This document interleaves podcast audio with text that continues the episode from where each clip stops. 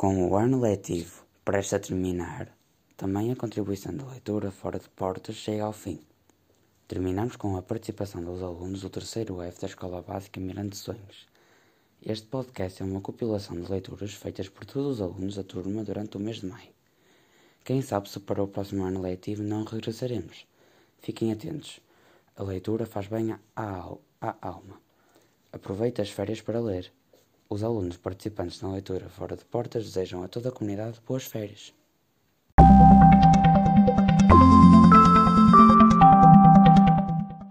Olá, eu chamo-me Ricardo e vou, e vou ler o poema Que Grande Festa. Nunca ninguém viu uma orquestra como esta. O avô Caetano a tocar piano, o senhor Rufino a tocar violino, a tia Henriqueta a tocar pandeireta, o menino João a tocar violão, os gêmeos turcatos a bater em pratos, a bisavó Bia a tocar bateria, a mãe Policarpa sempre a tocar harpa. E o primo Luís a tocar no nariz. Nunca ninguém viu uma orquestra como esta.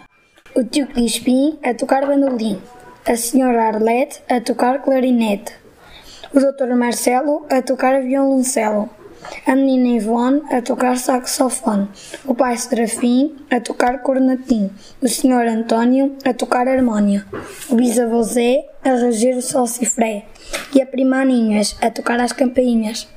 Olá, chamo Rodrigo. Canção do peixe vermelho. Peixinho vermelho, na água a saltar. Peixinho vermelho, na água a saltar. Olha o gato velho, olha o gato velho que te quer papar. Tem muito cuidado e, e muita atenção.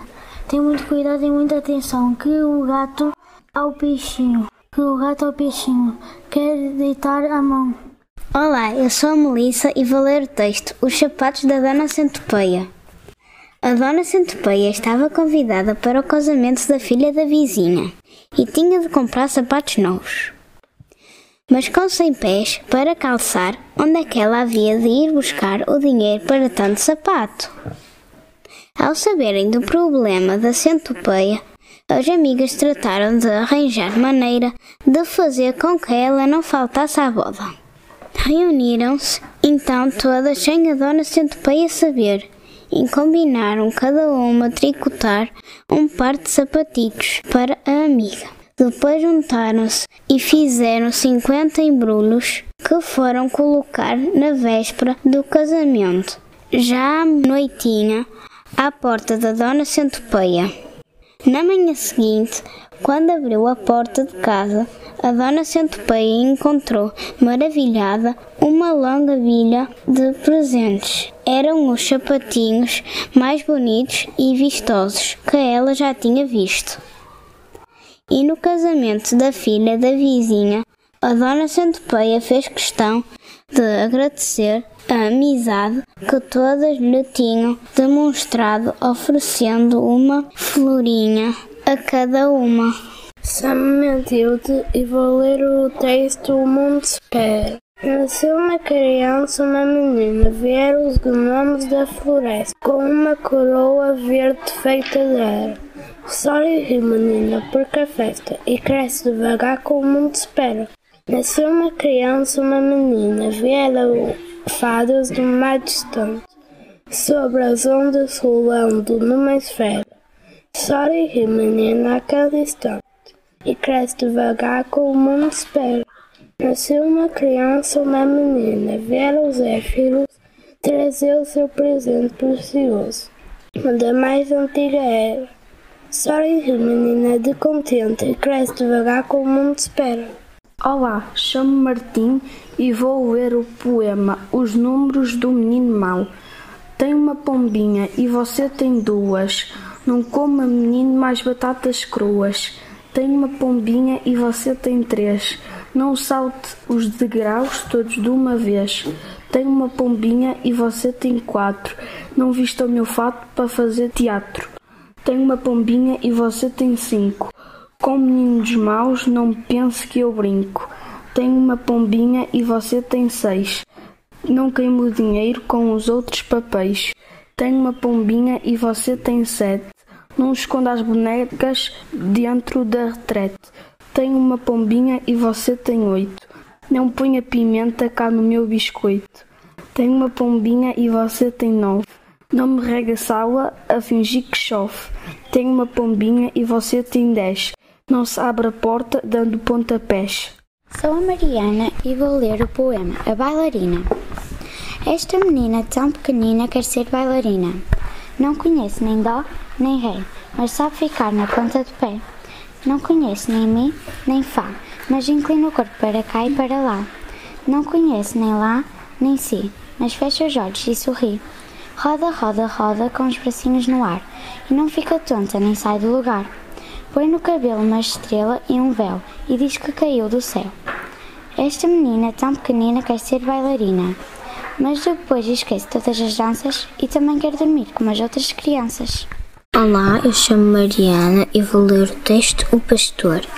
Pastor, pastorinho, onde vais sozinho? Vou àquela serra buscar uma ovelha, porque vais sozinho, pastor, pastorinho. Não tem ninguém que me queira bem. Não tens um amigo? Deixa-me contigo. Eu sou Maria Beatriz e vou ler o poema Era uma vez. Era uma vez um elefante que viu dois leões a rugir, três girafas a fugir, quatro abelhas a zumbir, cinco zebras a correr, seis macacos a comer, sete bruxas a voar, oito fadas a cantar, nove estrelas a brilhar e dez crianças a brincar. Leonor Andrade, vou ler o texto Parabéns a você. Parabéns, parabéns, porque hoje faz anos. Tenha muita saúde e viva muitos anos. Que bolinho tão bom! Oh, mas que tentação! Quer comer uma fatia? Fica sem dentição. Porque somos amigos e gostamos de ti. Temos todo o prazer em hoje estar aqui. Olá, eu me chamo Leonor e vou ler o poema Cãozinho. Eu tenho um cão muito pequenino que me cabe na mão e não é ladino. Só se põe a correr se o seu menino lhe mexer.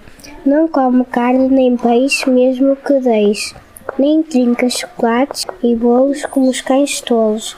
Nem come sopinha por mais que lhe dê. E não bebe le leite antes que se deite na sua caminha. E que, e que coma sorda, ninguém se recorda. Nem papa farinha. E sabem porquê? Ninguém adivinha, é que o Patetinha é um cão de corda. Olá, me chamo Guilherme e vou ver um texto da Caçadora de Morcegos. A Papa Morcegos passa a maior parte do tempo a deslizar por entre os ramos das florestas tropicais, mas gosta também de se aventurar em grutas escuras e frias. No interior e nas proximidades de uma gruta há lagartas, rás, pequenas aves e morcegos em abundância para comer. Um morcego a dormir no seu poleiro é a presa fácil para esta cobra que desliza silenciosamente sobre as rochas. As papa morcegos casavam durante a estação das chuvas. Cerca de um mês mais tarde, a fêmea procura um local quente e úmido para pôr os ovos. Pode ser dentro de um pedaço de tronco apodrecido ou debaixo de restos de folhas. Geralmente põe entre 5 e 12 ovos que depois abandona após cerca de 6 semanas. Dependendo da temperatura ambiente, nascem as crias e cada um, um afasta-se pelos seus próprios meios em busca de alimento e abrigo. Eu chamo Iris e vou ler o poema Alegre Menina. Papoula encarnada de seda vestida, alegre menina na seara nascida. Papoula encarnada de cabeça tão escura, alegre menina que tão pouco dura. Papoula encarnada, pezinho tão verde, alegre menina de vida tão breve. Eu chamo-me Guilherme Beito e vou ler o texto A Lenda dos Hamsters. Léo e o seu amigo Harry cresceram juntos. Tudo mais se passou de maneira diferente. Léo cresceu naquilo que parecia ser um paraíso. A sua alimentação regular inclui bastante gordura, de tal modo que se assemelhava à dieta de muitas pessoas que comem muitas batatas fritas, frango frito e outros fritos. Comia todas as guloseimas que lhe apeteciam, leite e água açucarados, cachorro quente, bolinho, chocolate e batatas fritas. Além disso, o Léo também nunca fazia exercício. Passava todo o tempo na gaiola à espera que lhe oferecessem alguma guloseima. Resultado, Léo era um hamster gordo. O seu velho amigo R era diferente, só engolia comida nutritiva com poucas gorduras.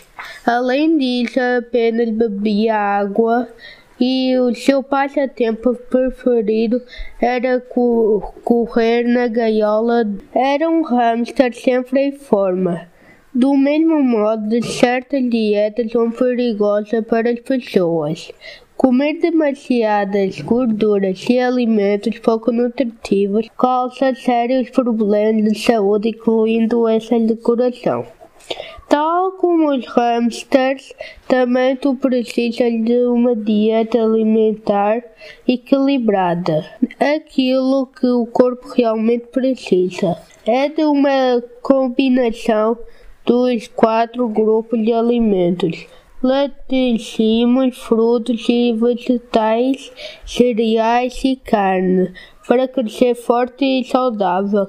Exercício físico ajuda-te nesta tarefa, tal como no caso do hamster Harry. Olá, eu chamo Gonçalo e vou ler o texto As Galinhas do Vizinho. O agricultor manda o filho ir à casa de um vizinho buscar uma caixa com galinhas. O rapaz foi, mas pelo caminho para casa deixou cair a caixa que se abriu e as galinhas fugiram. O rapaz foi atrás delas por todo o lado e juntou-as novamente na caixa, mas não tinha a certeza se as tinha apanhado todas. Chegando a casa, vira-se para o pai e diz, mostrando a caixa com algum receio: Pai, as galinhas fugiram-me, mas eu consegui apanhar as doze. Caramba, filho, mas eram só sete. Olá, chamo-me Gabriel Souza e vou ler o texto Ele é mais forte do que nós. O João tinha medo de tudo, mas de tudo mesmo, porque até as coisas que hoje lhe causavam medo lhe iriam certamente causar medo amanhã. Era esse medo o que mais o afligia, o medo dos medos desconhecidos. Primeiro fui ver ao dicionário. Tinha de olhar para dentro do medo, descobrir como é que ele funcionava. Quando se tem um brinquedo e se quer ver como ele funciona, há sempre a tentação de o abrir e mexer lá dentro, mesmo sabendo que se pode estragar, além do raspanete que se calhar vamos ouvir. Abrir o dicionário era a mesma coisa tentar perceber o funcionamento da máquina do medo. E lá estava escrito assim: Medo, sentimento desagradável que faz surgir em nós aquilo que, é, que parece perigoso, ameaçador, sobrenatural. Não gostei. Se calhar porque não percebi. Faz surgir em nós aquilo que parece perigoso. Que raio de definição era essa? A máquina continuava a funcionar sem que eu percebesse o funcionamento. Depois fui ver aos sinónimos: medo, susto, receio, horror, pavor, cagaço, cobardia, desconfiança, temor, pânico, assombramento.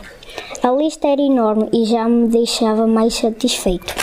Cada palavra daquelas, mesmo que se não me explicasse nada, trazia ao menos recordações, sensações fortes. Eu lembrava-me de coisas passadas e por vezes até me arrepiava, como lá se estivesse de novo. Portanto, o medo é uma sensação forte, fica marcada no corpo e na memória. Aconteceu qualquer coisa e cada vez que me recordo sinto uma tremura pela espinha acima. Isso é medo. Não se consegue muito bem explicar. Aliás, é por isso que se diz que ele é mais forte do que nós.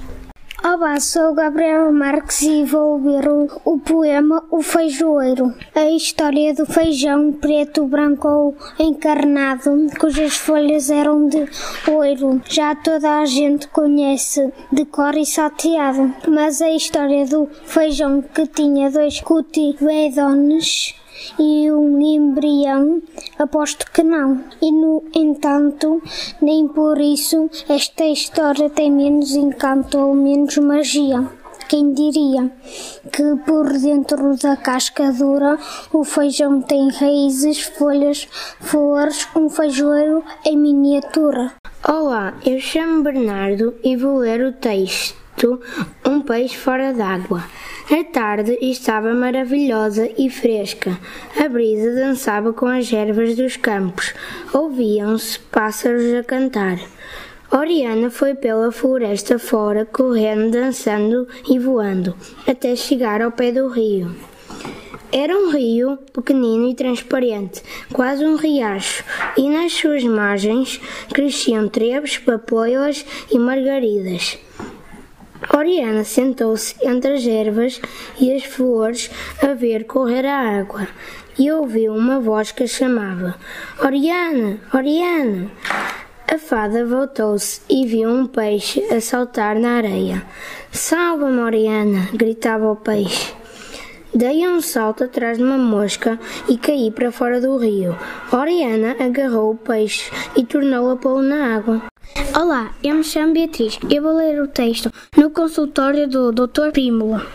Logo que a dona Itelvina e os seus dois cães entraram no consultório do Dr. Prímula, este deitou o Sr. Silva sobre uma mesa branca e desembrulhou-o do roupão vermelho. Viriato sentou-se ao lado das orelhas arrebitadas, os olhos postos no Dr. Prímula. Então conte-me lá, minha senhora, o que aconteceu ao seu cãozinho, disse o veterinário. E Dona Itelvina contou a história do acidente na rua do Campo Belo. Já era a quarta vez que a contava.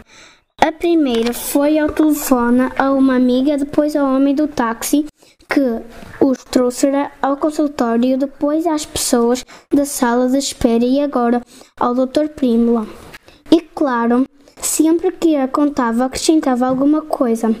Desta vez disse que o Sr. Silva costumava ser muito ajuizado e tinha atravessado a rua devagarinho, com a máxima cautela, enquanto o dono do carro ia a, a uma velocidade de 160 a hora num bairro onde só era permitido andar a 60 e que toda a gente da rua do Campo Belo podia testemunhar a verdade das suas palavras.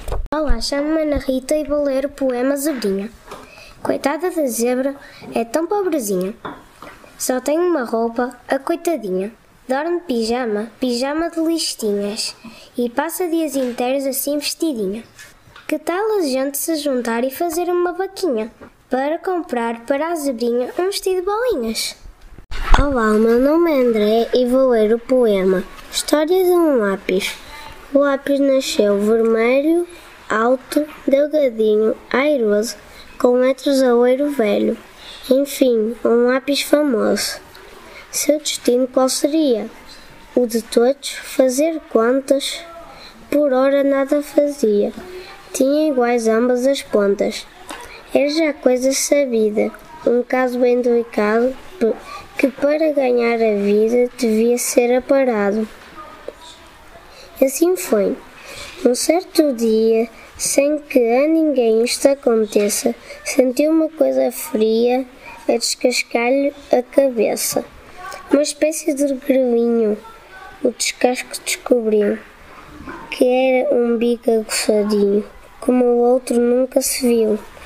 Começou a trabalhar confiado no futuro. Pôs-se a escrever, a contar, mas o bico pouco duro em certo esforço violento, tremeu, rangeu, osquilou. Foi apenas um momento e cric! Pronto, quebrou.